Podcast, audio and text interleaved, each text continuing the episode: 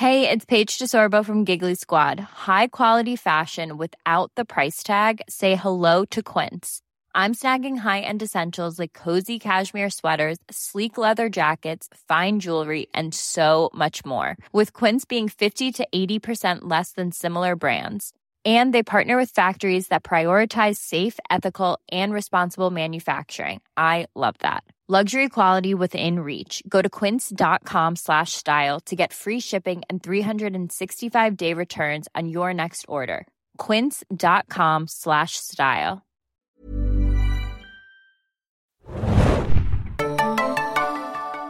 Herzlich willkommen, liebe Hörer, bei einer neuen Ausgabe des Zayn Junkies Podcast. Mein Name ist Thomas und ich habe mir wieder Verstärkung in die Runde geholt zur Besprechung der aktuellen Folge von True Detective, der HBO-Serie, die wir hier seit ja, vier Wochen, jetzt die fünfte Woche, regelmäßig besprechen. Ich stelle erstmal die Runde vor. Wir haben da den Philipp. Hallo, hallo. Äh, den Axel. Hello, Boys and Girls. Und äh, der Felix ist hier. Moin, moin. Ja, wieder eine reine Männerrunde nach dem kleinen äh, Überraschungsgast in der letzten Woche. Haben wir jetzt diesmal leider wieder nur Ja, ich glaube, es, ich, ich glaube, es wird jetzt auch einfach so bleiben. Frau Hanna, Ich glaub, Hannah H. hat sich äh, bei True Detective so ein bisschen verabschiedet, habe ich das Die Gefühl. Kritik hat sich ja auch ein bisschen, ist ja auch ein bisschen verstummt. Ne? Also wir haben das ja gesagt, wir brauchen eine weibliche Stimme, weil es so viel Kritik gab, dass halt eben zu wenig weibliche Protagonisten in dieser Serie auftauchen. Aber ich glaube, äh, die Serie flasht einfach alle so sehr, dass es ihnen egal ist. Die Ja. Leute haben einfach mit der Männertendenz ihren Frieden gemacht. Sowohl hier im Podcast als auch mit Ja, also ich glaube, so oder so war halt das eigentlich nie ein großes Thema. Ich glaube, da gibt es andere Serien, die man in der Hinsicht kritisieren auch, ja. kann oder soll oder besprechen kann. Also ich glaube, das war jetzt am Anfang, ich weiß auch gar nicht, wie es so aufkam. Irgendjemand hat mal gesagt, oh, da gibt es keine gute Frauenfigur und dann haben sich die ich, Leute oder? darüber echauffiert und Es dann waren halt so ein paar wurde das so losgetreten. Twitter-Menschen, die sich darüber echauffiert haben und dann hat es halt so eine ja, so self-fulfilling prophecy quasi. Ja, das Nachprüfen oder das Abtasten auf sozusagen äh, Geschlechter, universale Geschlechterzugehörigkeit und Kompatibilität, das ist ja im Moment auch ganz in im Internet. Ich meine, den Bechteltest, das liest, das liest man im Moment überall. Ständig muss irgendwo der Bechteltest. Ich kann der Bechteltest mehr ja auch schon alt ist. Ich glaube, aus Ja, den auch 80ern Quatsch oder so. eigentlich auch. Ja. Ne? Der, Bechteltest, der Bechteltest ist im Grunde wie der Body Mass Index. So, eigentlich sagen sie nicht wirklich was Sinnvolles aus, beide. Aber trotzdem muss ständig erwähnt werden. Und Das jeder äh, referenziert ihn überall. Das stimmt. Ich gebe noch kurz den Hinweis, wer vielleicht zum ersten Mal zuhört, äh, findet alle unsere Episoden unter zanejunkies.de slash podcast. Da findet ihr auch die Infos zu iTunes, RSS-Feeds und so weiter. Und äh, ihr könnt uns jetzt seit neuestem auch bei YouTube finden. Da will ich nochmal extra darauf hinweisen. Ähm, wir haben jetzt einen YouTube-Kanal. Ich weiß gar nicht, wir haben aber keine, man kann bei YouTube nicht so slash Zane Junkies Landing Pages haben. Also das haben wir zumindest noch nicht.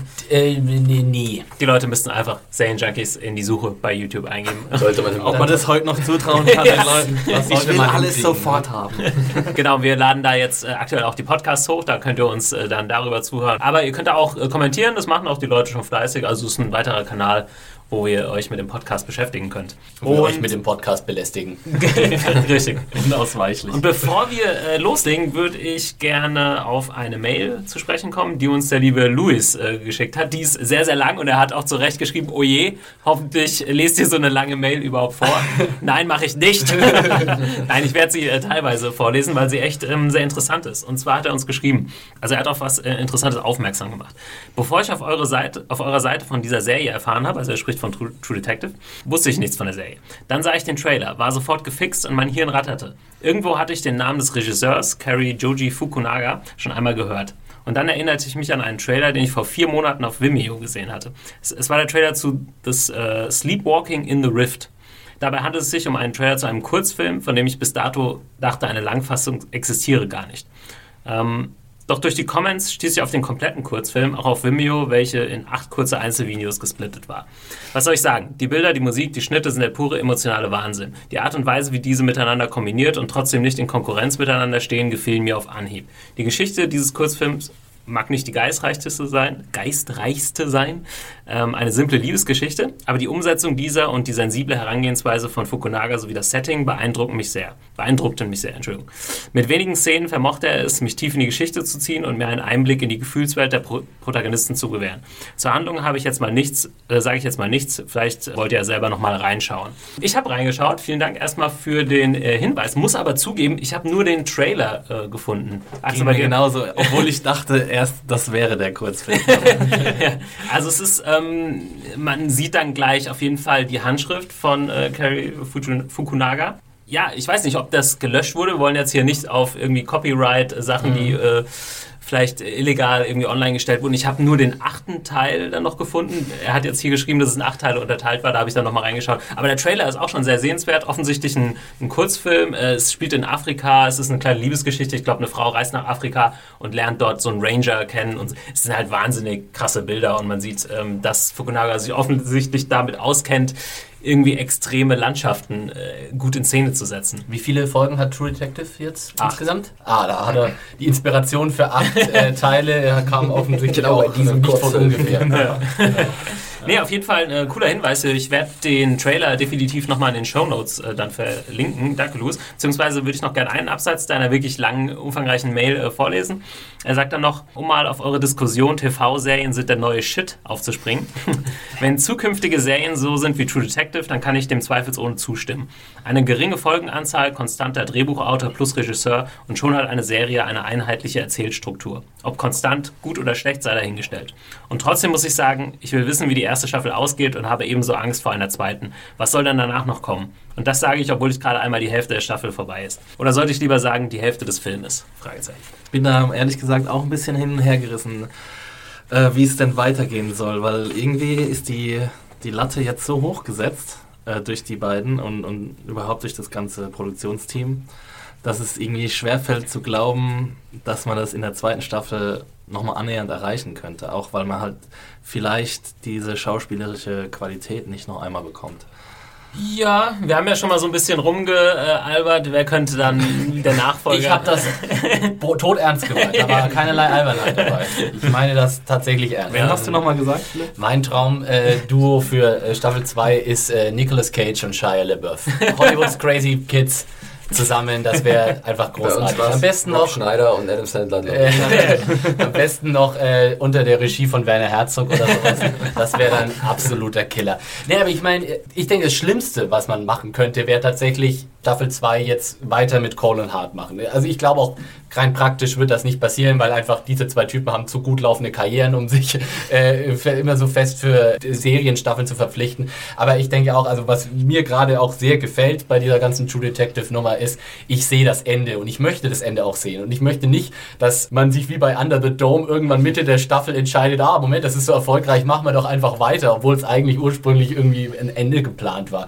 Die einzige wirklich sinnvolle Möglichkeit, eine zweite Staffel True Detective zu machen, ist ähm, die, die James Cameron Sequel-Route zu nehmen. Und zwar einfach das vage Setting übernehmen, aber dann was ganz anderes draus zu mhm. machen. Ich möchte nicht nochmal eine Staffel düstere, existenzialistisch, brooding Cops haben mit zwei so Typen im Sumpf von Louisiana.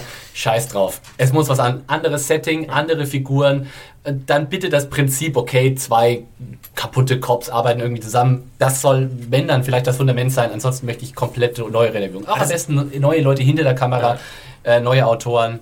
Aber gerne auch wieder dieses einer schreibt und inszeniert alles, aber es muss jemand anders. Also wir können fest davon ausgehen, dass Nick Pizzolato auch in der zweiten Staffel der Showrunner und Autor sein wird. Also das steht schon fest, weil es ist ja sein Baby und er wird da, glaube ich, niemand anderes ranlassen. Ich glaube, von der Crew, also von den beiden äh, Pizzolato und Fukunaga ist nur Fukunaga austauschbar. Und ich mhm. könnte mir auch vorstellen, dass bei diesem enormen Erfolg, den die beide gerade zusammen feiern, dass die auch weiterhin äh, zusammen an Bord sein werden, was für mich natürlich eine erfreuliche Nachricht ist. Also ich meine, neues Setting, natürlich cool, aber die beiden und der Stil, der narrative und der optische Stil und da habe ich überhaupt gar nichts dagegen. Geht, ist ja beides eigentlich möglich, ne? Also eigentlich ist alles möglich. True Detective ist so, alles ist möglich, alles wenn du nur fest dran glaubst. nee, aber äh, True Detective ist ja eigentlich nur, und das haben sie ja auch selbst gesagt, so ein äh, nichtssagender Titel. Ja. Das ist ja einfach nur Cop Show, wenn überhaupt. Ja. Eigentlich wäre es cool, ja. wenn es Cop Show hieß.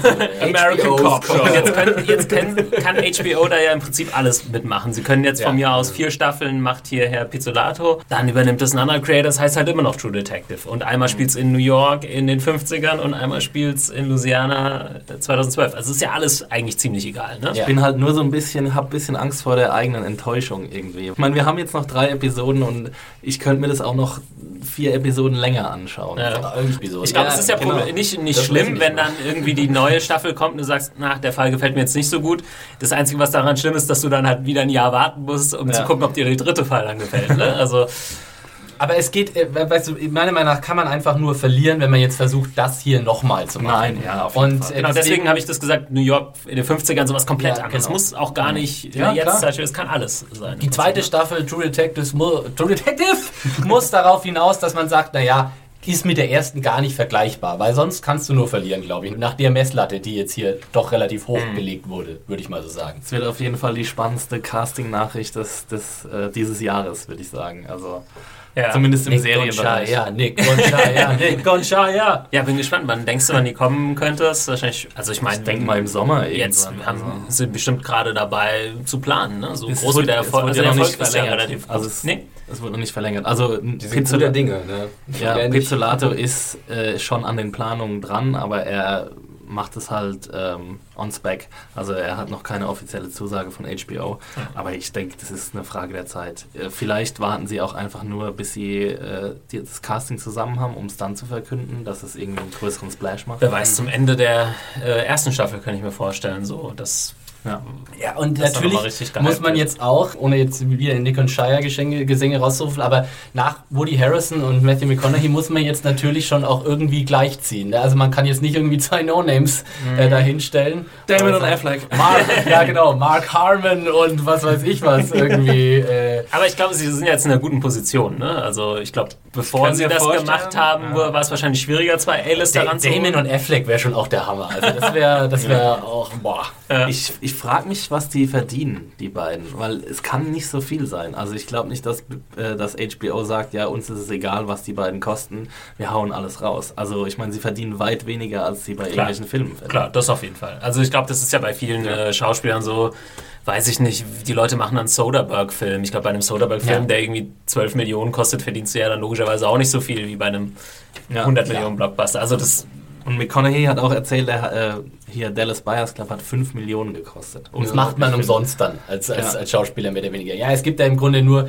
diese zwei Herangehensweisen. Ne? Für die Sachen, die dir den Respekt bringen, kriegst du kein Geld, aber du brauchst halt nun mal den Respekt, um dann halt den Um Geld 20 zu verdienen. Millionen äh, Gagencheck von, keine Ahnung, für die Hauptrolle im neuen Christopher Nolan-Film zum Beispiel. Ich meine, Oh, da, Interstellar. da, sah, da sahen jetzt halt äh, Mahogany halt ab auf der Ja. Tour. Ne? stimmt, der kommt ja auch noch, hab ich schon fast ja vergessen. Aber ich freue mich auch noch auf jeden Fall drauf. Ja. Ende des Jahres. Guckst du nicht jede Woche einmal den Trailer an? das ist einfach der geilste Trailer, der seit Ewigkeiten rausgekommen Findest du? Ich fand den Okay. super. Sehr, sehr stimmungsvoll. Also wenn ihr noch nicht gesehen habt, Interstellar, äh, schaut ihn euch auf jeden Fall mal an. Aber ich habe das Gefühl, wir drücken uns jetzt fast so ein bisschen. Ich wollte gerade schon mal sagen, wir haben auch noch eine, eine Folge zu besprechen. Das ist, weil niemand von uns noch genaue Erinnerungen dran Das hat. ist dieser True Detectives Allgemein-Podcast sozusagen. Ja. Ein Geplauder. Nee, das ist halt echt, ich, da würde ich auch jetzt äh, beziehungsweise vorwarnen, für mich persönlich, aber wir haben es eben auch schon mal in der Vorbesprechung kurz gehabt. Ähm, ich muss sagen, die Folge war recht kompliziert. Ähm, ich habe sie so, ich selbst habe sie nur so ein bisschen im Halbschlaf noch geguckt. Äh, Im Gegensatz zu letzter Woche, wo ich irgendwie mich gefreut habe, dass ich endlich mal es geschafft habe, die zweimal zu gucken vorher. Aber jetzt äh, sind wir äh, zum Glück wieder pünktlich Dienstag, aber haben dann dafür den Nachteil, äh, wir sind vielleicht nicht ganz so perfekt ähm, vorbereitet. Aber ich finde es vielleicht auch gar nicht so schlimm, ähm, wenn wir das jetzt hier so ein bisschen aufdröseln und uns da gegenseitig helfen, weil ich glaube, bei den äh, Zuschauern und nimmt uns dann, bei den Zuhörern geht es ja oft auch genauso. Und vielleicht ist es gar nicht so doof, als wenn wir jetzt hier die Allwissenden äh, sind. aber die wir sonst Normalerweise wissen's, ja. Nein, aber nimmt es uns äh, nicht übel, wenn wir jetzt irgendwie, wenn jetzt hier mal eine Frage kommt, wo ihr zu Hause auch denkt, hä, das ist doch ganz klar. Also vielleicht hat man es mal nicht richtig gehört. Wir haben alle Probleme manchmal mit dem Akzent und so weiter. Und ja, es wird auch undurchsichtiger, ähm, was ja auch irgendwie jetzt ein Stilmittel langsam ist. Ähm, wollen wir einfach mal. Folge, ja. Ja. Einfach, einfach ja. unheimlich dichte Episode auch. Also ich hatte da nach dem Gefühl, nach der Episode das Gefühl, die war jetzt zwei Stunden lang. Also irgendwie, weil da einfach so viel passiert ist, so Ja. viel da drin war. Dann gibt Das- es noch diesen, ja, diesen Sprung. vor ähm, irgendwie. ja. Und was auch ein Grund dafür war, war, dass diese äh, philosophischen Exkurse von Cole dieses Mal ein bisschen mehr Fleisch auf den Rippen hatten, so ein bisschen mehr Substanz hatten, so ein bisschen mehr auf die eigentliche Geschichte schließen lassen konnten. Also er hat vorher war das eher so Rambling irgendwie, so Gelaber und jetzt äh, hat das alles irgendwie Hand und Fuß gehabt. Ja, stimmt, weil wir jetzt langsam mit der Geschichte hinterherkommen, quasi äh, gegenüber seinen Genau. Kommentaren, die er ständig ablässt. Ähm, okay, versuchen wir mal einzusteigen. Ich war schon irgendwie in fast der, einer der ersten Szenen schon wieder perplex, als sie diesem Typ in dieser Bar mit Ginger gegenüber sitzt. Da dachte ich so, okay, der kam schon mal vor, aber wo jetzt nochmal? Ähm, Du meinst, der war? ja, also, Der oder? kam also, aber noch nicht vor. Das war der mit den. Oder kam der mir nur aus einer anderen Serie bekannt vor? Ja, der sieht so ein Ist der bisschen bei aus. Sons of Anarchy? Oder sieht das so Das aus? war auch Sein, sein äh, stilistisches Vorbild ist in Sons of Anarchy. Genau. Krass, ey, also ein mich Typ, so der genauso an, Ja, der aussieht sieht wie er. wirklich genauso aus. Aber Das ist mich ein so anderer. Schauspieler. Der, weil auf einmal saßen sie mit dem da und ich dachte so, kam der letztes Mal in dieser, in dieser Biker-Szene vor? Oder? Nee. Den sehen wir zum ersten okay, Mal. Das ist okay. halt der da war ich schon mal, Kontaktmann das war mein erster Punkt. Genau, ja. das ist der Kontaktmann von Ginger, äh, der sie dann eben zu. Also sie wollen ja erst, äh, Cole will ja zuerst einen Deal mit ihm eingehen. Genau. Ähm, Mit, mit Ginger oder mit Duval Nein, jetzt? Mit Woche. Nee, mit Ja. Duval. Also, und äh, Ginger weiß jetzt, dass Cole ein Cop ist, oder? Und Ja. macht das, sagt, Also- geht, geht nur aus Angst quasi, macht er mit. Also ja, er, wurde er hat ja auch hart gesehen im Auto. Genau. Ähm, Ja, der also er muss wissen, dass Ja. er. Es wird nicht explizit ausgesprochen, Nee, genau, aber er weiß ja. auf jeden Fall, dass, er, dass es Cops sind. Ähm, die Frage stellt sich dann natürlich, warum kooperiert er so einfach? Also, ja. Also das habe ich mir Also sozusagen... Angst vor einer Strafverfolgung Genau. oder so war so mein Gedanke. Sie hatten Nach ihn jetzt so mehr oder weniger in, in ihrer Gewalt, ne? Richtig. Was ja auch ein bisschen lustig ist, wenn man ein bisschen weiter nach vorne, äh, nach vorne springen in der Handlung. Das Schicksal von Ginger ist ja ungeklärt, in, bleibt ungeklärt in dieser Episode. Das stimmt, ja. Ja, der ja, ist da gefesselt ähm, auf, dem Rück, in der, auf der Rückbank. genau, ne? auf der Pritsche da irgendwie in Coles äh, SUV und es wird einfach nicht gezeigt, was mit ihm passiert. Und, also mir ist es auch ehrlich gesagt erst hinterher aufgefallen. Äh, da habe ich, als ich die Review geschrieben habe, habe ich gedacht, hm, Ginger, was ist eigentlich mit Ginger geworden? ja. Naja, Also- ja, er sitzt ja dann da relativ äh, vermöbelt, äh, sitzen sich da gegenüber und ähm, der Typ ist skeptisch einfach, oder? Wie habt ihr es interpretiert? Und dann gibt es natürlich noch diese ominösen Kommentare von ihm. Er sieht dann äh, Cole gleich ja an, dass er... See darkness in your boy. Ja, At the edge of your eyes. genau. wusste nicht, dass alle äh, Meth-Köche so äh, sophisticated sind. quasi? Ja, das ist nicht sophisticated, das ist einfach nur komplett Gehirn rausgeballert. Ich kann mich gar nicht mehr normal unterhalten. Ja, das, die Sache ist ja die, dass ähm, da kommen wir schon am Anfang zu diesem Yellow King-Mythos, weil am in, der, in den nächsten Szenen wird ja auch Reggie Ledoux gezeigt, wie er irgendwie komplett scheinbar, ähm, weiß nicht, geistesabwesend oder was auch immer, irgendwie anfängt, über schwarze Sterne äh, Hm, zu brabbeln. Und ich glaube, also die beiden, die waren halt Teil so eines größeren Kults irgendwie, der sich da an diesem Mythos entlang gehangelt hat oder diesen Mythos zu ihrem Gründungsmythos äh, gemacht hat.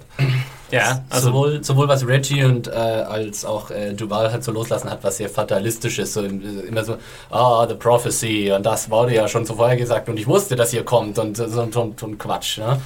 Ähm, fand ich auch ganz nett, äh, weil äh, der Dialog so, also das, was die beiden so loslassen, kann man einerseits auch als so komplett hirnverbranntes Meth-Gequatsche auch so abtun, wo man sagt, ey, den Typen ist einfach komplett die Sicherung durchgebrannt.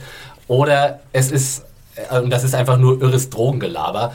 Oder da ist halt irgendwie eine Gehirnwäsche dahinter. Obwohl ich den Deval eigentlich ziemlich gut abgekauft habe, weil er hatte eine gewisse Ernsthaftigkeit. Also es war jetzt nicht so, dass er für meinen Geschmack so extrem weggeschossen war, sondern eher, okay, ähm, der Typ meint es wirklich ernst mit seinen, mit seinen Sachen, die er jetzt sagt. Was ein bisschen komisch war äh, und wieder mal so di- diesen Aspekt drüber gebracht hat, okay, jeder ist so ein kleiner Philosoph vielleicht hier so, auch der ver verkackteste Meth-Koch oder so, ja, aber es, es war halt doch irgendwie für mich sehr überzeugend. Also was, was Philipp gesagt hat, würde, glaube ich, auch eher auf Ledoux so ein bisschen äh, zutreffen, weil er ja wirklich so auch den Anschein macht, als wäre er gerade irgendwie so halb high oder irgendwas. Ähm, aber ich meine, man, man muss ja diesen, diesen Menschen, nur weil sie irgendwie Drogenköche sind, nicht unbedingt absprechen, dass sie intelligent sind und ihr Gegenüber lesen können. Also ich denke, wenn man eine kriminelle Karriere hinter sich hat und das seit einigen ich hatte halt auch so das Naja, Gefühl, der Typ ich sag mal so, das kommt auf den Grad des Meth- Meth-Konsums an, oder? Irgendwann ist auch mit der Grundintelligenz nicht mehr viel, wenn er am Tag drei Pfeifen raucht. Ja, aber ich, kann, du, ich, ich weiß ja nicht, ob der Wahl irgendwie selbst sein Mess Ja, ja, klar. konsumiert. Also es kann ja sein, dass er einfach nur der Business-Typ dahinter ist. Die Sache ist, mit seinen großspurigen Prophezeiungen lag er einfach auch mal komplett daneben, oder? Er hat da so getan, als gäbe es irgendwann nochmal eine epische Auseinandersetzung zwischen Cole und ihm und so, we will meet again in der bla bla nee, du Duval ist dann doch relativ unrühmlich zu Ende Ja gut, sie gegangen. haben sich ja nochmal getroffen, Ziemlich aber... geiles Ende gehabt. Ja. Aber ich glaube, es, es liegt halt auch daran, dass, ähm, dass Cole irgendwie so fertig aussieht. Ich meine, er hat nicht geschlafen, er ist wahrscheinlich noch ein bisschen high. Äh, er ist komplett verschwitzt. Er hat, er hat auch wirklich crazy eyes. Also Ja, das hat voll halt mit auch, Koks. Ja, genau. Also äh, Cole hat es halt, also McConaughey hat es halt auch wieder grandios gespielt, also diese Szenen. Ähm, dann kommen wir eigentlich direkt zu dem Punkt, wo sie äh, quasi auf seiner Ranch, Hütte äh, ja. etc. Wurde erklärt, wie sie das gefunden haben? Haben sie den einfach verfolgt? Oder? Ja, verfolgen ja, wir bin ihn. Hunten, Ja. wir bin Hunten, Martin. Ja. Okay.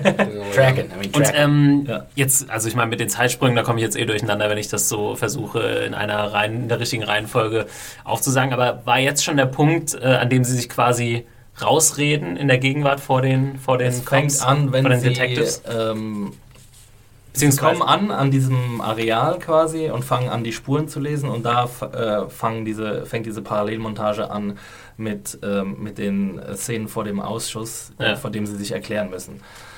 Ähm, sie sind ja beide Ja. getrennt von einem Polizei, polizeilichen Untersuchungsausschuss und müssen eben erklären, wie es zum, äh, zum Tod der beiden Ja. Drogendealer gekommen Genau, ist. auf der Audiospur hören wir, ähm, ja, und dann ging das Geballer los und die haben auf uns geschossen.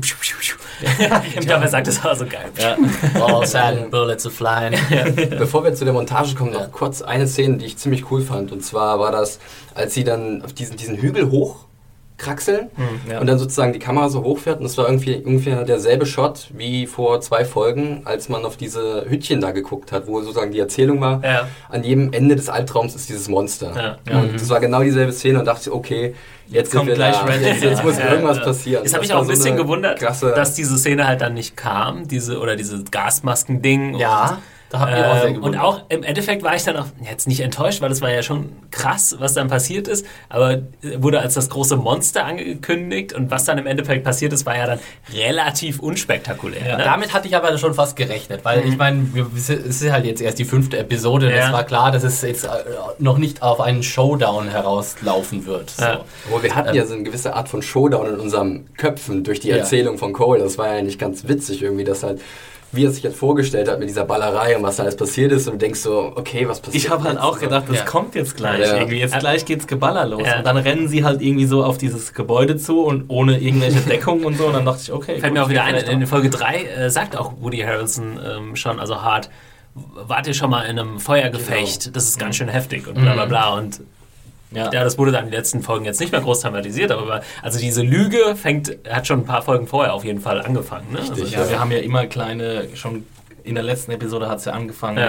mit äh, offensichtlichen Lügen und jetzt äh, wird halt die ganze ähm, Magnitude, die ganze Reichweite dieser, Ja. dieser Lüge, ja, in der das sie sich ist, bewegen. äh, schon ziemlich clever offenbart. konstruiert, muss ich sagen. Ich ja. fand es auch sehr, sehr cool gemacht, wie, sie, wie, man, also wie wir den, den, die Erzählung haben und dann offensichtlich was anderes sehen, als da geschildert Ja. wird. Und wir erzählen, wir ist eine Sache, die gar auch nicht so oft gemacht Nee, wird. Jetzt, nee, nee, äh, in der Tat, ja. Und wir erfahren natürlich auch noch, dass sie an dieser Lügenversion in der 2012er Vers äh, Zeitlinie auch noch festhalten. Also sowohl vor diesem Untersuchungsausschuss, auch, auch Genau. vor den neuen äh, Detectives äh, wird an der Stimmt, Linie auch festgehalten. interessant, man hat quasi so einen doppelten Boden. Genau. Ne? Also sie müssen einmal diesen Ausschuss, der ja sonst irgendwie egal wäre, das müsste ja, Ja. man nicht zeigen. Ja? Stimmt, ja, aber es ist sehr, sehr viel cleveres Editing in, diese, Mhm. in dieser Ja. Sequenz drin gewesen. Auf jeden Fall. Ja, ähm, nicht Ja. einfach zu folgen, aber wir versuchen es hier irgendwie äh, zusammenzusetzen. bis dahin konnte ich ja, Da war ich vielleicht noch ein bisschen wacher. Nach dem Shootout gingen für mich die Probleme eigentlich dann los. Also nach der ganzen Nummer jetzt, die jetzt Ähm, kommt. genau, was passiert? Also eigentlich, äh,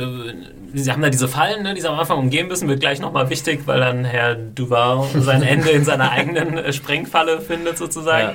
Und, und ähm, Cole erklärt nochmal kurz, dass er eben von seinem Vater gelernt hat, wie man äh, Spuren liest Ja. und wie man jagen geht Das und so weiter. passt ja Bogen war eigentlich immer auch. unterwegs, ne, Ja. wurde glaube ich gesagt. Irgendwie hat er gesagt, töten ja. aus, was ich, 30 Feet oder so. Und Da hatte ich halt auch letzte Folge, er hat ja du nah dann ran und deswegen musst du dich ranschleichen. Und da gibt es auch noch eine super lustige Szene, als sie diesen Zaun aufmachen und ähm, Cole fragt Marty, ob er schon mal jagen war. Und Marty dann so, Ja, ja, ja. ich habe schon mal so einen Buck geschossen, irgendwie so ein kleines Reh oder sowas. Und dann macht ihn halt Cole irgendwie, buttert ihn erstmal runter, so dass er darüber nicht redet, sondern. track it. Ja, genau. ja, ja, und dann das heißt sagt nicht er im auch, Hochsitz sitzen und irgendwie. Ja, schön, und dann sagt er ja auch Treehouse. irgendwie, Jesus, you're a prick. und das finde ich halt so schön, dieses Hin und Her zwischen den beiden und was wahrscheinlich auch bis nach 2012 noch hinübergerettet wurde, dass sie einfach, dass sie irgendwie was verbindet, die beiden. Also sie mögen sich, aber man kann so nicht so richtigen Finger drauf tun, warum sie sich eigentlich mögen. Ja, das vor allem, was wir ja auch in dieser Episode ja erst später lernen, aber wenn wir gerade schon drüber reden, ist, dass tatsächlich auch so eine Art von Freundschaft zwischen den beiden bestanden hat, was wir vorher nicht wussten. Bisher war, hat man auch das Gefühl gehabt, die Beziehung von diesen beiden könnte auch vorbei sein, wenn dieser Fall zu Ende ist. Aber jetzt in der Episode erfahren wir, dass das offensichtlich nicht so ist. Und vor allem die WG der beiden hat wohl nur für eine Episode bekannt. Schade eigentlich. Auch Hätte sehr schade. True Detective Sitcom Ich gesehen. habe ich hab's auch so interpretiert, dass jetzt gerade, also wenn du sagst, die Freundschaft ist ja so ein bisschen gewachsen, dass sie jetzt an dem Punkt nach dieser Reggie Ledoux-Sache, das war der Punkt, wo sie dann wirklich Freunde waren. So habe ich so ein bisschen äh, interpretiert. Also das, Naja, gemeinsames Lügen schweißt halt auch ein bisschen zusammen. Ne? Äh, und äh, jetzt äh, müssen wir noch mal kurz diese Szene ein bisschen angucken. Also, was passiert? Sie schleichen sich dann in das Haus und relativ direkt und ohne große Gegenwehr überwältigen sie da Reggie und äh, Duval. Ja, Duval ja nicht direkt, sondern äh, sie überwältigen Reggie, holen ihn mit raus und dann geht das Gebrabbel los. Sie sehen, wie Duval aus diesem anderen Schuppen kommt und er versucht dann halt die Flucht. Ne? ja, da muss ich gerade noch was fragen, Also, davor darfst du nicht vergessen, dass halt Hart noch ins Haus geht und ähm, das Verlies findet.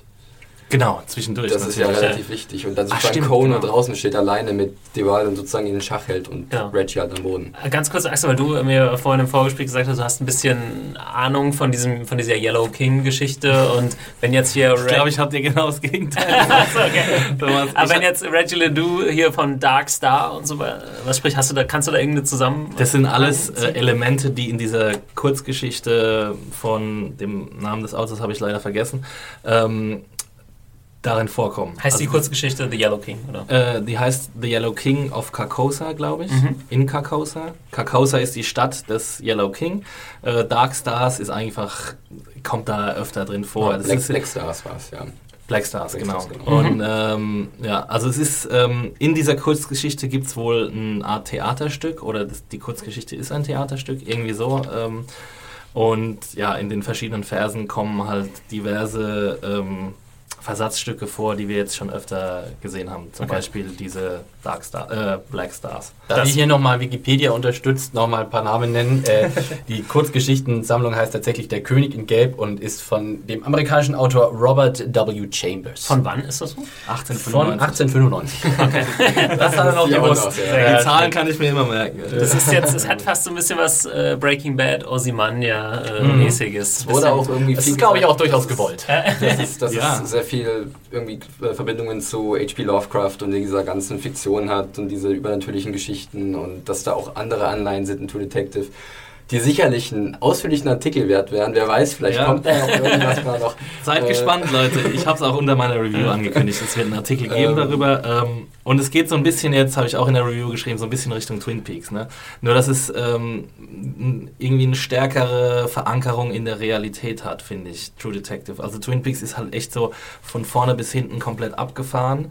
Und du hast halt auch wirklich Figuren, die irgendwie aus dem, äh, aus dem Weltall zu kommen scheinen oder wo auch immer her, oder irgendwie Außerirdische zu sein scheinen. Aber hier hast du halt diesen Mythos und dieses bisschen Übernatürliche, aber es ist halt irgendwie alles so verankert in, in so einer sehr realistischen Geschichte. Ja, da bin ich auf jeden Fall gespannt, wie sie, wie sie das äh, auflösen. Ob sie, du hast ja gesagt, geht jetzt mehr Richtung Mystery-Serie, Mhm. äh, ob sie das so lassen oder ob dann, ich meine, das Ende kann jetzt beides sein. Das Ende kann sein, es gibt irgendwas Mysteriöses und deswegen sind die Leute so drauf, oder das Ende kann sein, guck, die Leute sind alle nur Wahnsinnige und deswegen waren die so drauf und jetzt haben wir es erledigt sozusagen oder auch nicht, wie auch immer. Da bin ich äh, auf jeden Fall Ich echt hätte ja gerne, dass sie am Schluss irgendwie so in so einer Höhle tatsächlich so ein Yellow King, äh, irgendwie, keine Ahnung, so ein, so ein Ronald McDonald-Charakter, so mit, so, mit so einer Krone auf und so Auf gefühlt. Aber ich hätte da ehrlich gesagt jetzt nicht so die großen Probleme mit, wenn es so ein bisschen Mystery-mäßig angehaucht wäre. Aber das würde es, glaube ich, jetzt nicht unbedingt schlechter ehrlich, machen. ja. Ich muss gucken, man, man muss Aber ich- abwarten. ja. Ja.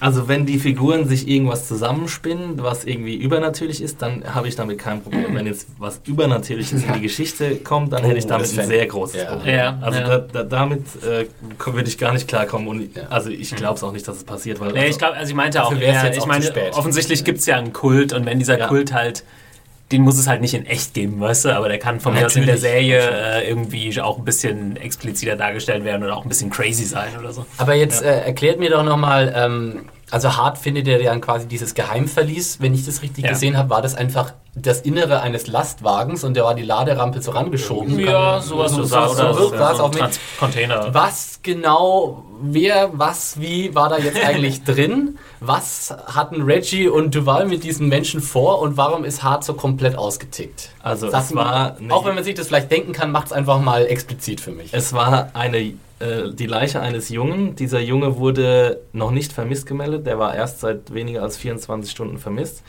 Äh, war schon tot und ein junges Mädchen, das noch am Leben war. Und Sie haben am Ende die beiden ausgetragen und in dem. ne? Also- das aber schon länger vermisst wurde. Ja. Ich glaube, seit mehreren Wochen irgendwie Ja. wurde die vermisst. Und ja, die haben sich einfach an den beiden vergangen, würde ich sagen. Also, Also so die- ganz so einfach ist es. Okay, also die zwei, die sie da am Schluss auch wegtragen, die zwei waren dann praktisch Genau. der tote Junge und das Genau. äh, noch lebende Mädchen. Ich habe das nämlich in diesem Shot, wo dann der, äh, man gesehen hat, den Inhalt habe ich gar nicht so richtig erfasst, wie viele Menschen sind da jetzt eigentlich drin, was ist da jetzt eigentlich genau los? Irgendwie, also das, Ja, man hat das eine Silhouette so gesehen, die so ein bisschen hochblickt oder so. und Genau. Was passiert jetzt? Genau. Und dann hat man halt erst die Ja.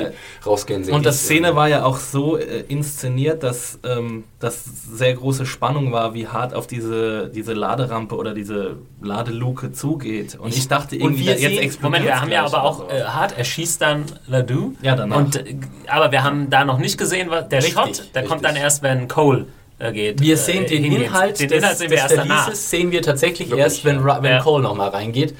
Äh, Doch, doch, Ja, ja, ja. ganz sicher. Weil in dem Moment, wo äh, Hart nämlich Reggie Ledoux erschießt, war ich so, was hat er da jetzt gesehen? Genau. echt? Ja, Ja, wir, 100 erfahren, Ja, wir, ja. wir sehen das erst Okay. tatsächlich, wenn Cole dann auch reingeht. Was ich auch, ja, wieder interessanter Ja. Kniff, und da haben wir jetzt schon öfter in der Serie gesehen, äh, es oft erstmal am Gesicht der Protagonisten Ja. abspielen zu lassen, bevor wir Was habt ihr, was habt ihr gedacht in dem Moment? Weil ich habe tatsächlich, ja, komischerweise habe ich tatsächlich Menschen an Frauen Ich, bin- ich habe gleich einen Namen draufgepackt. Ich dachte unfassbar schnell an eine Tochter von Hart. Ich weiß auch nicht wieso.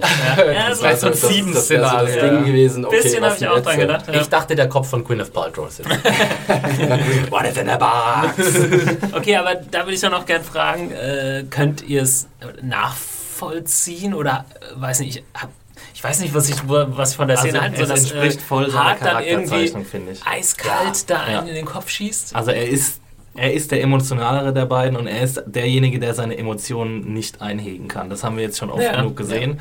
Und also ich meine, stellt euch mal vor, in dem Moment ihr seid es. Also und dieses dieses, äh, weiß nicht, vollgedröhnte Dreckschwein, irgendwie er hockt da auf dem Boden und, äh, und babbelt irgendwas von, keine Ahnung, äh, Black Stars, Will Rise und Nietzsche und was, was weiß ich auch immer. Und also, ja, Ja. Ähm, es ist, entspricht auf jeden Fall seiner Charakterzeichnung, würde ich sagen, seiner bisherigen. Ich fand auch, es ist, äh, in der Hinsicht hat man gesehen, dass die Serie es gut äh, vorbereitet hat, weil wir hatten ja vor zwei Episoden was, glaube ich, diesen Ausraster von Hart mit dem Lover, äh, von seiner, von seiner jungen Affäre und wo die Szene, wo man ja einfach auch gesehen hat, der Mann hat sich nicht unter Kontrolle. Wenn der mal ausrastet, dann rastet er aus.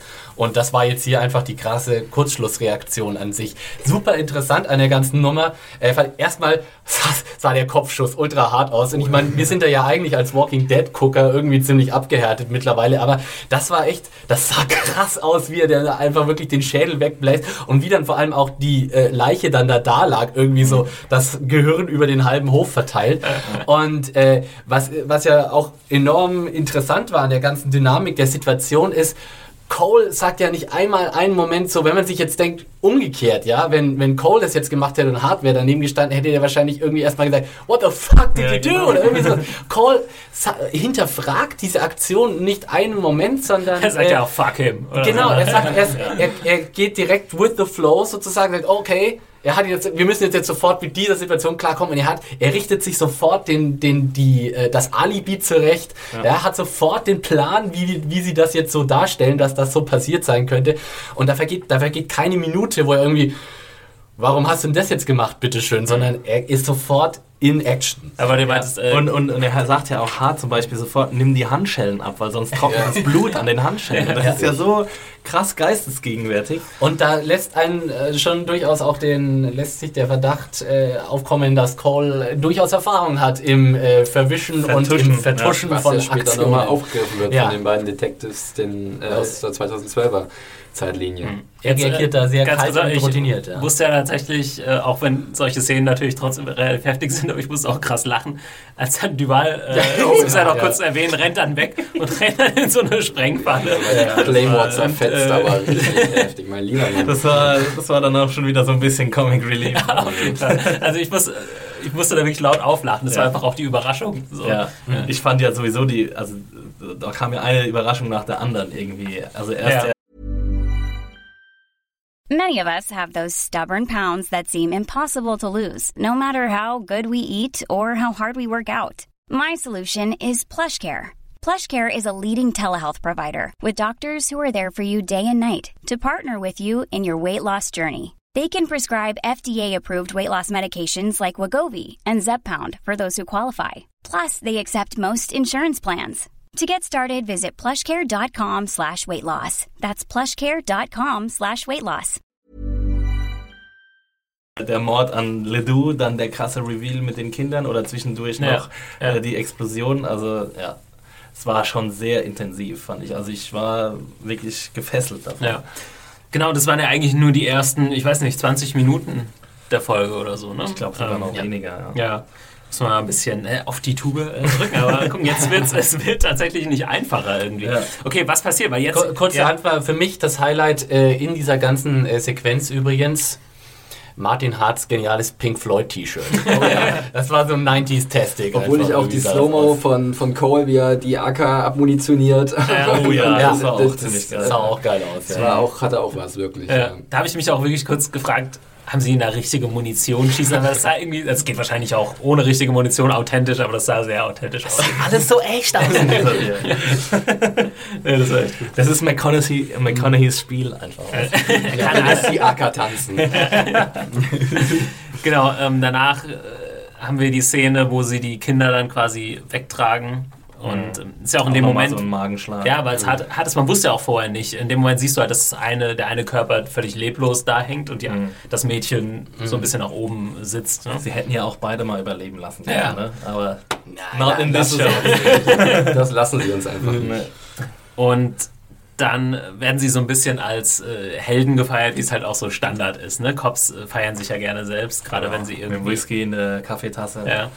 Und äh, das hat auch gut zu den Figuren gepasst. Ähm, Hart geht so in die Menge, ne? lässt sich auch so ein bisschen feiern und Cole bleibt gleich so ein bisschen abseits. Ne? Ja. Obwohl dann einer ihm dann auch noch so die Hand gibt. Ich glaube, einer auch, mit dem er ein bisschen Stress hatte vorher, oder? Habe ich das richtig im Kopf? Das war einer von den anderen aus dem Büro. Der hatte ja mit so, allen Stress. Ja, so ein bisschen Nee, das respektvoll. äh, ihr Chef natürlich, Genau. Quesada. Er, er er geht ja zu ihm am Anfang und sagt irgendwie, er sagt irgendwie so einen krass herben Satz, irgendwie Ja, so, irgendwie- warum bist du nicht gestorben oder irgendwie sowas. Du hast sie nicht erschießen lassen? Ja, ja, genau, irgendwie sowas. ja. Aber natürlich mit so einem Schmunzeln auf den Lippen, okay. Und ich, ja, ich ja, mein, Hart Cole- sagt dann, glaube ich, noch, er hat Druck gemacht, dass Cole noch irgendwie eine Auszeichnung bekommt oder so. Ne? So eine Tapferkeit. Alle genau. wurden irgendwie auch befördert irgendwie. Also. Ja, stimmt, Hart wurde befördert, aber Cole wurde nicht befördert, sondern hat nur diese Auszeichnung bekommen. Genau. Ja. Und, äh, aber Cole entwickelt sich ja im Laufe der Zeit dann, also nach dem Zeitsprung, den wir, den wir dann haben, entwickelt er sich ja so ein bisschen zum Darling äh, aller anderen Detectives, weil er ja immer zum, zum Befragen, zum Interview. Joker. Wenn du, wenn du ein Geständnis brauchst, Ja. rufst du, Rascal. Cole an. Ja, apropos ähm, Flash Forward oder Zeitsprung, auch sowas, ich weiß nicht, ich habe glaube ich schon mal irgendwann, bevor die Serie angefangen hat, das gelesen, ne? das geht ja über 17 Jahre und so, aber irgendwie habe ich das in meinem Kopf nicht zusammengesetzt, dass es tatsächlich jetzt nochmal eine Stufe geben könnte in Ja. der Serie. Und jetzt ist die da und ich wusste erst gar nicht so, oh, oh, okay, oh, was geht, ja, das kam jetzt, also für mich kam es überraschend. Oh, und ich wurde gespoilert durch die scheiß EPGs. also Leute, irgendjemand... Deswegen schreibe ich die nicht. Ja, genau. Felix, du drückst dich schön darum. Ja. Also Aber, EPGs für die äh, Leute, die es nicht wissen, die Episoden-Guides, äh, Genau, Beschreibungen, ja, die wir auf Serienjunkies quasi in unsere Datenbanken eintragen, sind immer ein bisschen tricky, weil die sollen ja früh vorhanden sein, aber die Leute wollen sie ungern schreiben, weil sie sich da Also die, die. True Detective äh, Episoden-Guides, die wird es jetzt immer erst geben, wenn die Folge gelaufen ist. Eine kleine Ankündigung. Alle anderen könnt ihr vorher haben, aber die nicht. Also nochmal lasse ich mich nicht so spoilern. Lasst uns, lieb, äh, lasst uns wenigstens was, was, stand da drin? was stand da drin, dass es den Zeitsprung gibt? Jetzt, Ja, ja, Achso, ich erzähle euch jetzt, was nächste Woche Ja, passiert. genau. Nee, äh, dass 2002, ähm, dass halt eben diese Zeitebene 2002 eingebaut wird. Das war alles. So, also es war jetzt kein Riesenspoiler, aber es war halt irgendwie ein bisschen nervig, weil ich wusste das dann 2002. Bevor wir jetzt den Sprung nach 2002 machen, würde ich gerne nochmal trotzdem, weil wir hatten ja vorher diese viel, viel Rumspringerei und da vorher auch nochmal eine Szene aus der 2012er Fassung, wo dann auch, also diese ganzen Geschehnisse um die Schießerei äh, in Reggies Hideout sozusagen, da merkt man schon auch, die 2012er Cops haben da noch Fragen und da wird auch immer öfter so, this is what happened und bla bla bla. Und äh, äh, ist das wirklich, wir möchten es nochmal von dir hören und, und keine Ahnung, äh, also da gab es zum Beispiel auch eine schauspielerisch geniale Szene irgendwie, wo der 2012er Cole dann irgendwie da sitzt und dann irgendwie diesen Untersuchungsbericht äh, haben will und dann der eine Detective sagt, why man, why are you so hot uh, seeing the report? und dann McConaughey so ganz cool, äh, ganz coole Reaktion, so why are you so hot to not show it to me? Aber da musst du mal sagen, gab's, ich habe irgendwie gestern, als ich es geguckt habe, bei einer Situation gedacht, dass sie sich widersprochen haben. Aber ich habe es nicht mehr im Kopf. Könnt ihr euch an irgendwas, dass sie so ein Detail irgendwie unterschiedlich beschrieben haben, relativ offensichtlich. So irgend, irgendwas bei dem Shootout, aber das habt ihr jetzt auch nicht mehr auf dem Schirm. Ne? Also ich glaube, das ist aber auch halt, ich meine, sie sind, sind ja auch schon skeptisch, die Cops. Sie wussten ja auch äh, in der letzten Folge, glaube ich, dass es nicht stimmte mit dem Vater von Cole, der irgendwie krank gewesen sein soll. Wir sagen, ja, haben wir keine Aufzeichnung von, etc. Ähm, ja. Also da, ich bin mir Ja, jetzt nicht ich meine, 100% Sie sind natürlich sicher. skeptisch, weil Cole ist ja ihr Hauptverdächtiger, das Ja, wissen wir ja jetzt. Beziehungsweise das kam ja jetzt auch in der Folge, Ähm, in der Folge raus. Aber Cole reagiert da so schön irgendwie, wie, wenn er dann einmal sagt, why should I live in history? Und dann irgendwie anfängt mit seinem Kreistheorem. Ja. dass Ja, er ja. auch so schön Bezug nimmt auf die ganze Kreissymbolik, die wir in den ganzen Episoden haben. Und auch auf die Geschichten an sich, weil er sagt ja, ähm, es wiederholt sich alles. Also ganz vereinfacht ausgedrückt, History repeats itself. So. Mhm. Die Menschen lernen einfach nicht aus ihren Fehlern und sie werden auch nicht klüger, sondern sie schlachten sich weiter ab. So. Ja. Und das Schöne ist ja, dass im 2012er Erzählstrang quasi der Aufhänger ist, dass es eben genau so einen Mord nochmal gegeben hat und dass es halt darin quasi wiedergespiegelt wird. Ja. Eine zweite Sache kommt ja dazu, dass er, also mit dieser Sache, äh, quasi Geschichte ist, eine, ist ein Kreis oder äh, und dann bringt er die vierte Dimension äh, mit rein der Zeit und äh, bla bla bla. Und ich habe vor kurzem tatsächlich mal äh, so ein Stephen Hawking Buch angefangen zu lesen, wo das alles so dieses Thomas bisschen, wieder. bisschen, ein bisschen für Dummies, ne? Also was heißt für Dummies? Das ist halt echt nicht so einfach. A Das- short history of time. Genau. Ha- Hast du das auch mal gelesen? Philipp? Also hab den es Film gesehen. sind ja diese Sachen, äh, die da versucht werden zu erklären, dass man es tatsächlich so sehen kann, wie er ja sagt, wenn man von außen drauf guckt, ist Zeit auch eine von den Variablen, auf der man sich bewegen kann. Und das wirkt halt nicht so wirklich greifbar für den Menschen, wo er sagt, wir, gucken, wir sehen immer nur die Zeit, die vor uns ist, ne? Oder die, Mhm. die wir äh, verbracht haben. Äh, ja, und Was ja- er versucht das irgendwie da so auf den, auf den Punkt zu bringen. Das gibt's eigentlich nicht. In ne? Coles Worten, time is a flat circle. Ja. Und äh, Hart äh, reflektiert das natürlich auch nochmal dann später, wo er dann so kurz so sagt, äh, irgendwie ja, the good, the good äh, times. Manchmal, manchmal sieht man sich um und merkt, da- dass die Good Times eigentlich schon hinter einem liegen, obwohl man die ganze Zeit drauf gewartet hat und sowas. Where did I go wrong? Ja, genau. Das ist ja ein bisschen auch dann wieder der gegensätzliche Charakter von den beiden. Der eine, äh, der fühlt sich schlecht, weil er die Zeit nicht genutzt hat und der andere sagt, pff, die Zeit Ja. gibt's eigentlich gar nicht. Genau. Ja, ich kann mich, oder beziehungsweise als Mensch kann ich mich nicht zwar wahllos auf, den auf der Zeitlinie bewegen, aber theoretisch schon. Ja. Der eine zerbricht die ganze Zeit oder scheitert an dem Ideal, das er für sich selbst sch- zu schaffen versucht. Der andere schafft sich erst gar kein Ideal und f- wünscht sich und es fühlt sich so wohl in Wer ist Rolle. jetzt glücklicher? Ja, das ist die große Preisfrage. Wer hat, es die, wer hat den Schlüssel das gefunden? ist die 125.000 Euro Frage bei dieser Serie. Ja, ähm, bei dem Flash Forward dann, also 2002, was mich ja, was mich so ein bisschen gewundert hat, ich habe ja letzte Woche noch gesagt, ja krass, Cole der, äh, ist jetzt so abgefuckt, jetzt hat er sich wieder die ganzen Drogen reingepfiffen und so, dass das gar kein Thema mehr war. Also offensichtlich hat er sich so unter Kontrolle, dass er mal für einen Undercover-Einsatz sich vollpumpen kann und dann wieder normal ist. Das fand ich so ein hm, bisschen... Ja, aber das hatten wir letzte Woche schon, Thomas. Ja. Also man kann mal eine Nacht durchkoksen, ohne dann sein Leben lang sein Leben zu zerstören. Liebe Kinder da draußen, fällt mir jetzt genau Do zu. drugs! Dude, They are fun. Oh, they are fun. Ja, nee, ich habe halt gedacht, weil, weil halt vorher immer äh, gesagt wurde, dass er eigentlich äh, nichts mehr machen kann von all dem. Dass er immer, weil er mal Alkoholiker war und ähm, Ja, weißt ich meine, du, auch dann. dass es halt diese, Au- dieser Auslöser wird, dass er jetzt wieder völlig bergab geht und so war es halt nicht. Aber das finde ich auch das Tolle an dieser Serie, dass es, es hat Twists, aber die sind nicht so offensichtlich. Also die sind nicht so, am Ende der Episode passiert ein großer Twist und nächstes Wochenende geht's weiter, äh, nächste Woche geht's weiter. Sondern es ist irgendwie so organisch in die Geschichte eingeflochten irgendwie, so dass, dass man es irgendwie gar nicht sofort realisiert, sondern erst, wenn man ein bisschen drüber nachdenkt. Ja. Ja, es sind keine so offensichtlichen Plot-Twists. Genau. Wie, du, wie man so, oh, Ja. am Schluss, es, es war gar nicht Reggie, es war Ja. dein Bruder. Ja, Ja, der Twist ist jetzt eher, dass es diesen Zeitsprung gibt, mit dem man halt irgendwie gar nicht so Ja. gerechnet hat. Und dass es auch so einfach war, Ledoux jetzt festzunehmen. Ja. Man, sie haben jetzt Das vier Ding war Episoden. 20 Minuten weg. Genau. Und Du war fertig. Also Ja. mehr hatten wir nicht. Der Fall war gelöst im Endeffekt. Ne? Ja. Or was it? ja, ja, genau. Ähm, okay, aber was ist jetzt, äh, was sind die, die wichtigen Punkte? Äh, Woody Harrelson verliert langsam sein Haar. Ganz wichtig. Matthew McConaughey kriegt immer mehr dazu. Ja. Die klassische Szene irgendwie, ne? hart vor dem Spiegel so. Ah, scheiße, es wird langsam lichter.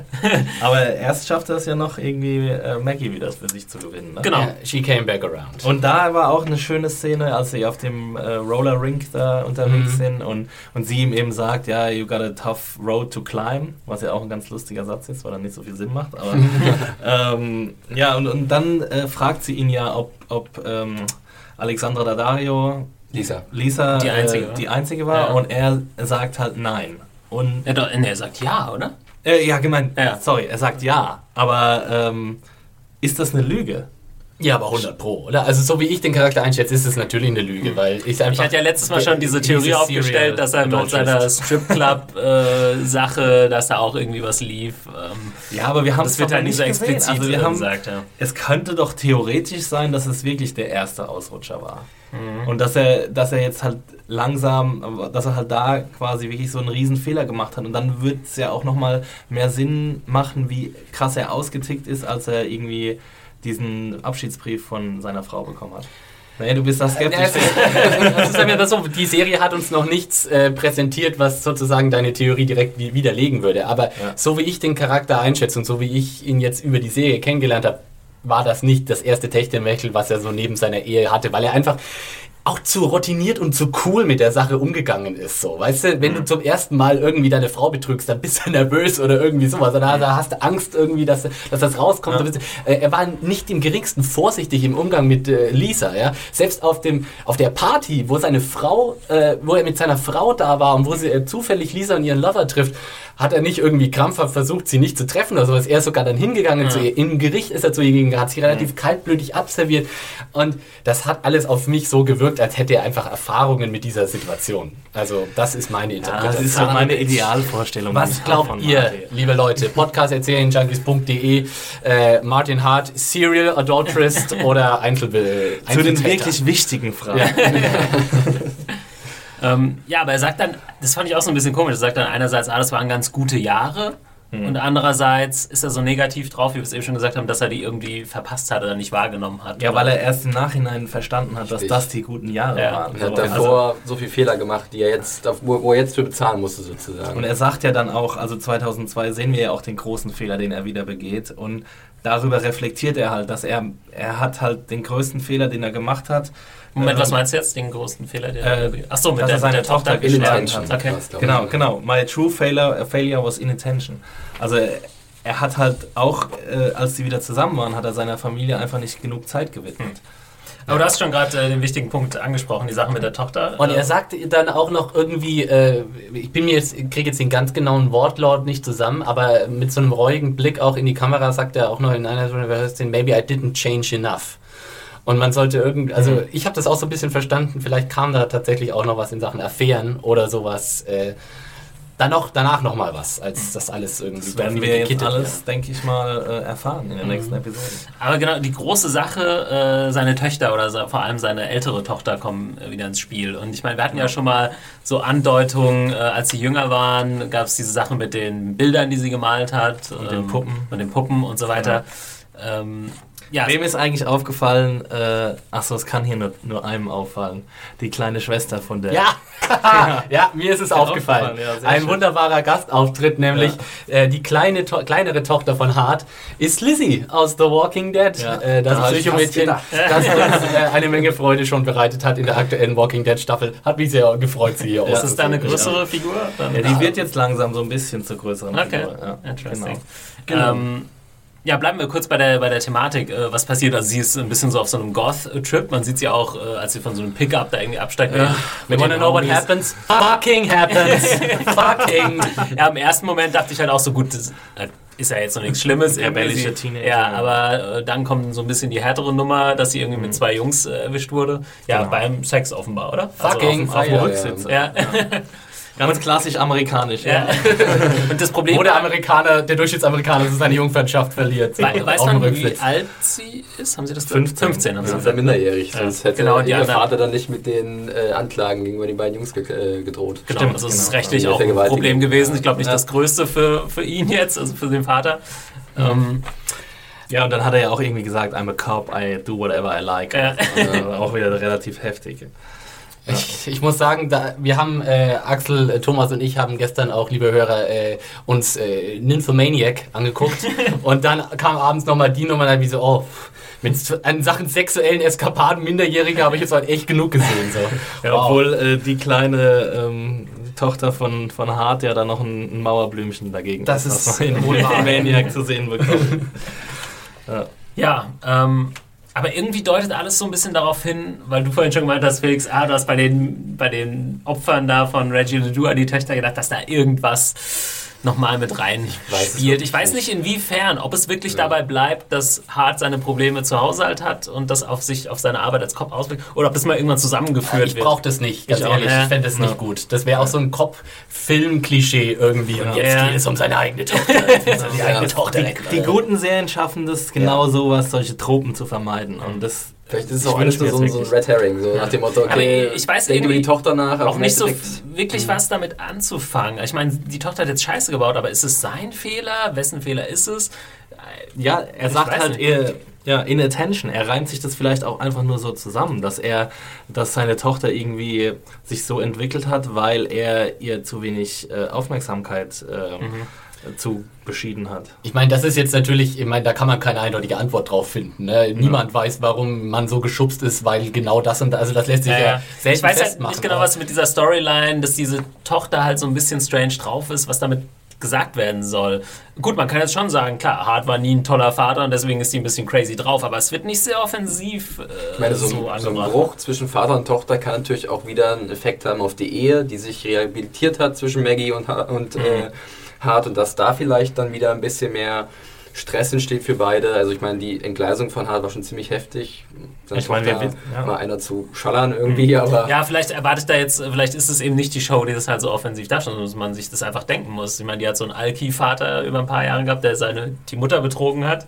Vielleicht ist sie deswegen so drauf. Aber ich meine nur, die, die Vielleicht hat er sie auch relativ man weiß es nicht. Man zurückhaltend meinen, inszeniert. Ja, aber die weitere Geschichte wird ja noch erzählt. Also das war Ja, jetzt das nicht der, der komplette. Bruch mit der, mit der Familie, der kommt ja erst noch. Also Mhm. wir wissen ja, dass er 2012 sehr wahrscheinlich nicht mehr verheiratet ist. Stimmt, wegen, wegen des Ringes. ja, von seiner Genau, weil der Ja, Ring fehlt. Ja. Auch von Und seiner halt auch, wie er spricht. generell wissen wir nichts von 2012. Also das Ja. wissen- alles offen. Okay, gehen wir noch kurz rüber zu äh, Cole, der witzigerweise äh, dann auch so ein gesittetes Leben irgendwie zu führen scheint. Für so. Cozy hat er. Schön, schön Fernsehabend. Hat sich ein paar Möbel geleistet anscheinend. Ja, wenn mal Frau im Haus ist, dann braucht man Möbel. Äh, genau, er hat dann eine, eine Freundin, die offensichtlich Maggie irgendwie angeschleppt hat. Eine Sache, sagt sie, hat dann endlich mal funktioniert. Oder sagt er, das ist die Schauspielerin auch äh, Elizabeth Reeser. Mir kam sie so bekannt vor und ich musste mir dann eingestehen, dass ich sie wahrscheinlich tatsächlich aus Twilight kannte. Oh. Damn. Ich, ich glaube auch The Erwischt. Good Wife äh, unter anderem, also ist schon ein bisschen bekannteres Gesicht. Aber hat auch dann irgendwie, ich weiß gar nicht, ob sie nochmal. Ich habe dann gedacht, ach, das wird jetzt eine größere Rolle, aber vielleicht auch gar nicht der Fall. Weil, Würde ich jetzt gar nicht, also glaube ich nicht.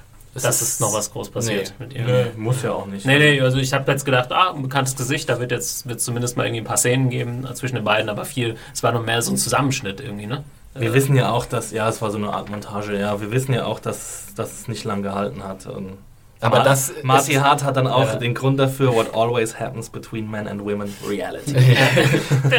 Aber es war, mit ihr hat das wohl am längsten ausgehalten. Ja, das ist genau. nicht die einzige gewesen. ja.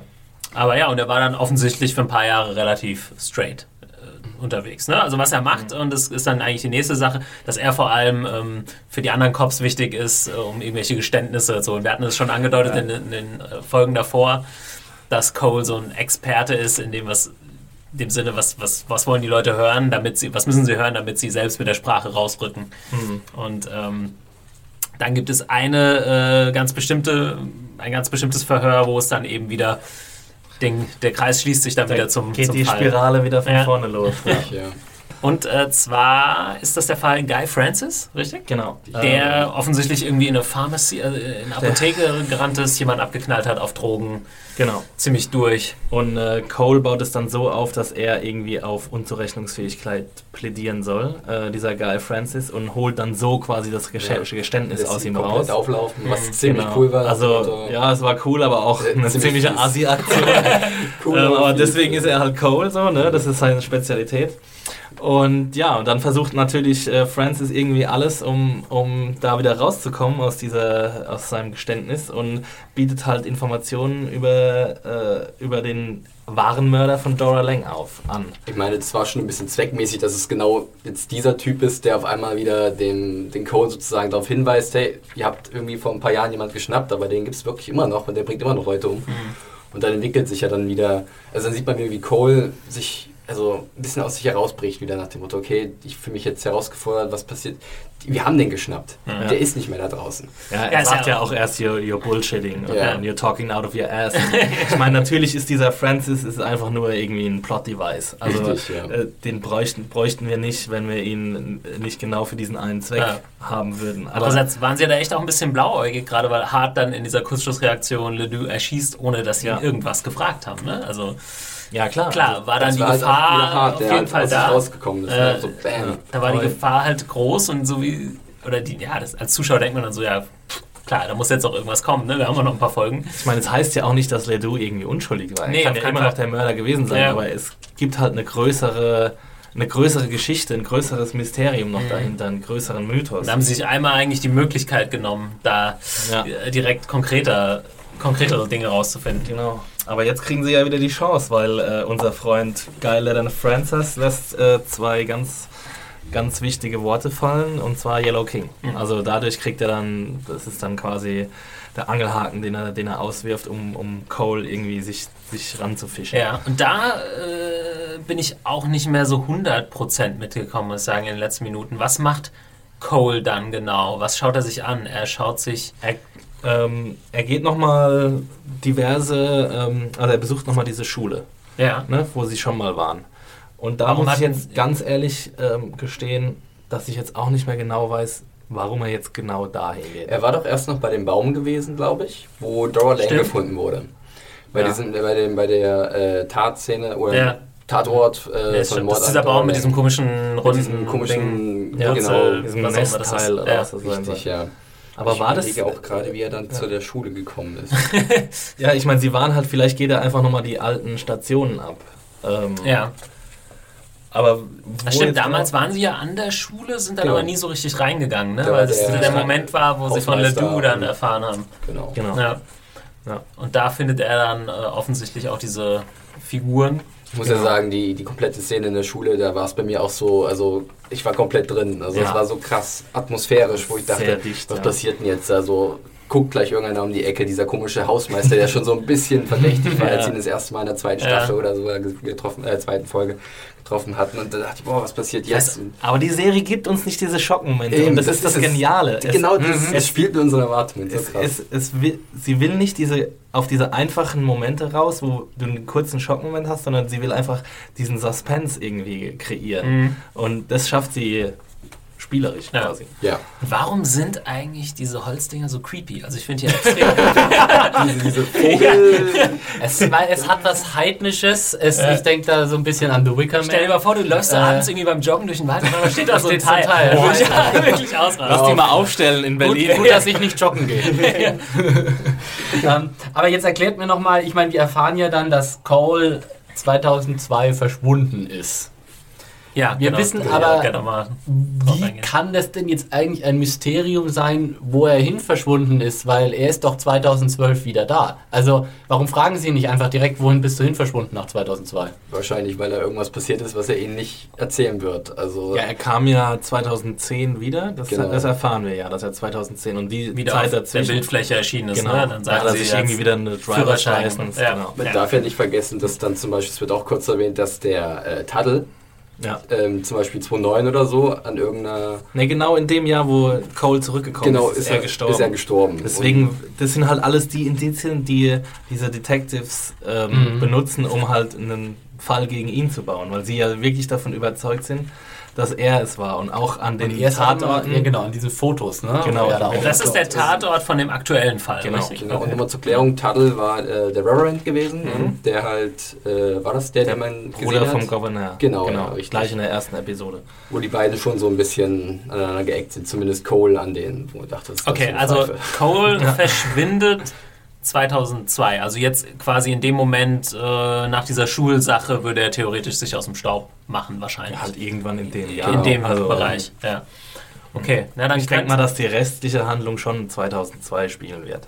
Ja. ich weiß nicht, ob wir Denkst noch du- mal einen Sprung Denkst du machen. er und Hart, gut, das werden wir dann sehen, die machen sich dann wieder auf so eine Mission irgendwie und Ich glaube ja. Also wenn äh, das ist natürlich ein bisschen der offensichtlichste Weg. Insofern kann es auch gut sein, dass die Serie was an, anderes anbietet. Meine Vermutung ist jetzt einfach, äh, Cole findet irgendwas, was ihn sozusagen die, das Vertrauen in die Institution Polizei verlieren lässt. Und äh, sagt praktisch, wir müssen das im Untergrund nochmal aufrollen. Wir dürfen einfach da nicht offiziell ermitteln, weil sonst werden die gewarnt, die irgendwie dahinter stecken. Äh, und genau das machen wir jetzt wahrscheinlich, 2002. Und vielleicht geht ja die Ermittlung bis 2012 weiter. Vielleicht, weil, vielleicht ist er deswegen, taucht er deswegen an diesen Tatorten Ja, auf. auch mein Gedanke. Das wäre doch, also das fände ich irgendwie dass er nie super. aufgegeben hat dass er sozusagen. immer Ja. bei diesen Ja. Morden, die so ähnlich waren, da aufgetaucht ist. Und dann- deswegen hat man sein Pickup da gesehen, hat man sein, also hat man ein Foto von Ja. ihm an den Tatorten und so. Also das fände ich irgendwie grandios, wenn jetzt die letzte Episode nur Cole im Jahre 2012 wäre, wie er da seine eigenen Ermittlungen weiterführt. Und wenn es tatsächlich jetzt So der große, der große, mäßig oder so. So Zeitungsausschnitte in seinem Zimmer. Überall Fäden gespannt. So. ja, genau. und wenn der große Schlusstwist jetzt tatsächlich wäre, Cole ist tatsächlich der Killer, was würdet ihr dazu ich sagen? würde kotzen, Alter.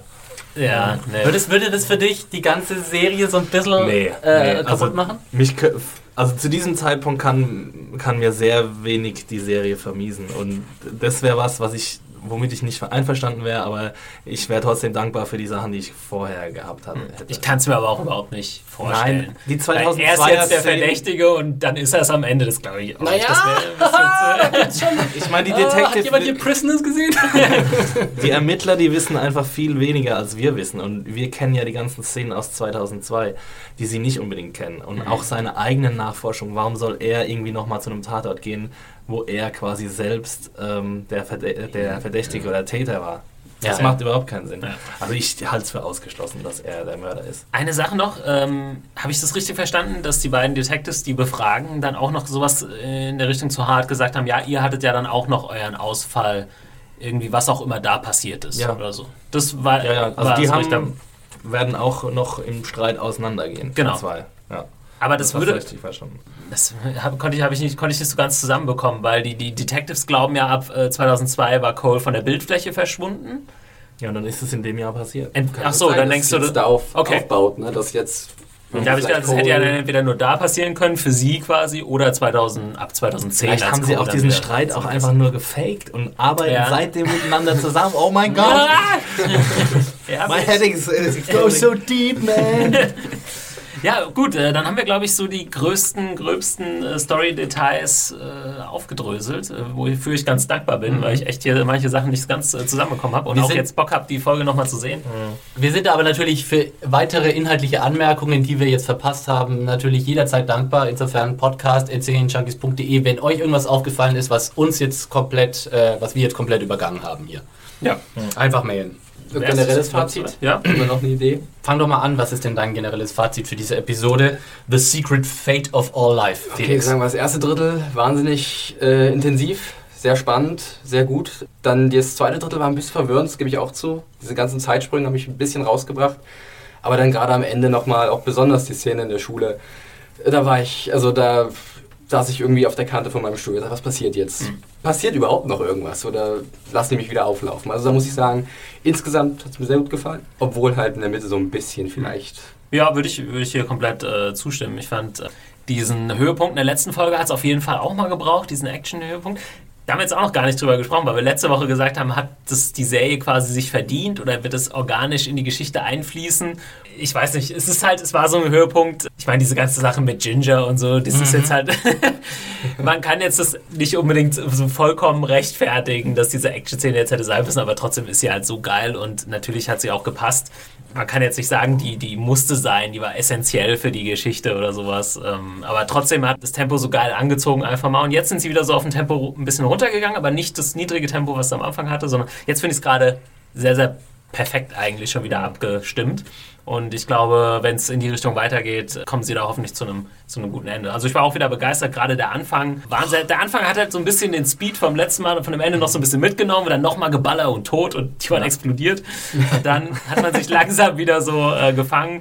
Dieser Übergang auf 2002 kam für mich überraschend, aber irgendwie es hat wieder dieses literarische Erzählen so ein bisschen äh, deutlicher gemacht in, diese Richt in die, die Richtung, äh, die Serie ja geht. Ich finde es einfach geil, dass, man das macht. So, das kam so zwar unerwartet, aber funktioniert super. Deswegen da freue ich mich, dass ich einfach nicht weiß, was mich in den nächsten Folgen noch äh, erwarten kann, weil da kann irgendwie alles kommen. Vielleicht gibt es noch mal einen Zeitsprung oder was auch immer mhm. passiert. In the year 25, 25. ja. Ähm, ja, ich fand, also ich meine, das letzte Woche, das Action-Set-Piece am Schluss der vergangenen Woche war halt auch so ein bisschen ein schönes Signal im Stile von we're not fucking around. Das ja. ist, das ist uh, cool shit. Und, und das war in, in der Hinsicht schon auch, hatte, hatte große Signalwirkung. Ich hatte ja letzte Woche das Problem, dass der vordere Teil der Episode für mich so ein bisschen beliebig war und äh, deswegen, der, der, am Schluss war natürlich der Knaller, aber insgesamt ausgewogen fand ich die Episode letzte Woche nicht.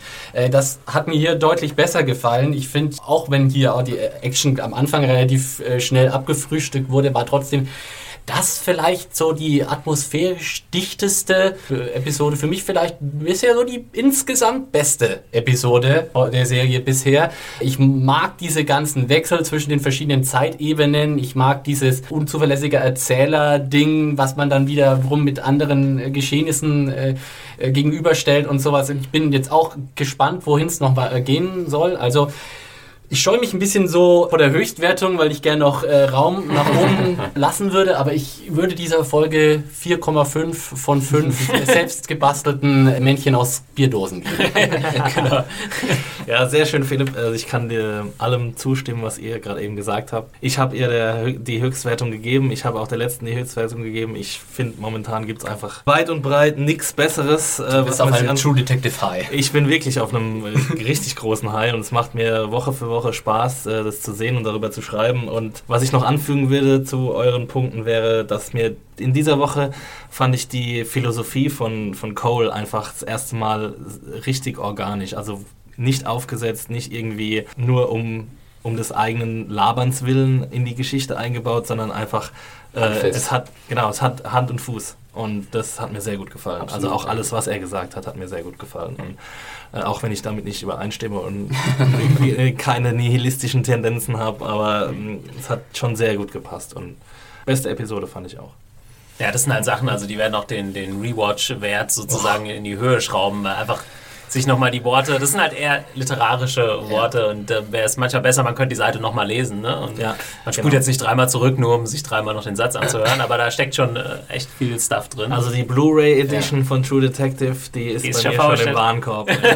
also können es nicht erwarten, bis das Ding mal als Blu-ray äh, vorliegt und sich Fall. das dann nochmal so richtig schön zu Gemüte ja, geführt glaub, Das kann man so einen guten acht Stunden so Zweiersitzung oder, oder sogar genau. mal in einer. Ja, das geht, glaube ich, geht gut klar. Oh, hoffentlich ist das nicht dann so wie der normale HBO äh, Home Video Release, dass praktisch der Home Video Release erst zum Start der nächsten Staffel kommt, weil dann dürften wir uns oh bei True Detectives mindestens noch ein Jahr ja, gedulden. Ich würde es fast ah. vermuten, weil das natürlich auch HBO äh, ist sich auch bewusst, dass es für die natürlich nicht gut, wenn die Sachen irgendwie einen Monat, nachdem sie ausgestrahlt wurden, schon auf DVD verfügbar sind, weil dann holt sich niemand mehr HBO. Ne? Deswegen ja. äh, mhm. dauern HBO-Releases oft sehr lange. Hm. No. oh Gott. Ich will nicht erst ich will im Februar 2015 die Blu-ray haben. Dann äh, vielen Dank, dass ihr wart. Vielen Dank fürs Zuhören, liebe Leute. Nochmal podcast at könnt ihr uns alle eure Fragen, Anmerkungen und so weiter schreiben oder Post-its in die Kommentare. Wir freuen uns über alle Zuschriften und nennen noch kurz unsere äh, Twitter-Handles, falls ihr uns direkt erreichen wollt. Philipp, wen kann man nicht erreichen? Konsumkind heiße ich auf Twitter und im wirklichen Leben heiße ich Philipp Süßmann mit einem L und zwei P am Schluss. Äh, so kann man mich finden. Egal wo. Einfach googeln oder so. Yo, ich bin Max Stilecht bei Twitter. Ja, und John Ferrari mit einem Y statt einem J. Picknicker83 bei Twitter, Thomas Zimmer. Da könnt ihr uns alle finden und nerven und anschreiben oder was auch immer ihr machen wollt. Da freuen wir uns auf jeden Fall Wir auch antworten über. generell nicht. Dafür sind wir viel zu gut. Und vorbereitet. genau. Ähm, ja, helft uns auch die nächsten Folgen von True Detective irgendwie ordentlich zu besprechen. Wir haben bestimmt jede Menge Zeug vergessen und dann freuen wir uns auf Zuschriften und wenn ihr wieder einschaltet. Bis zum nächsten Mal. Bis nächste Woche. Ciao. The Black Stars Rise.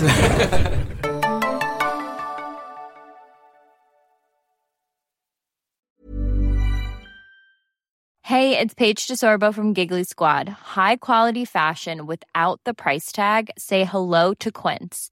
I'm snagging high-end essentials like cozy cashmere sweaters, sleek leather jackets, fine jewelry, and so much more. With Quince being 50 to 80% less than similar brands.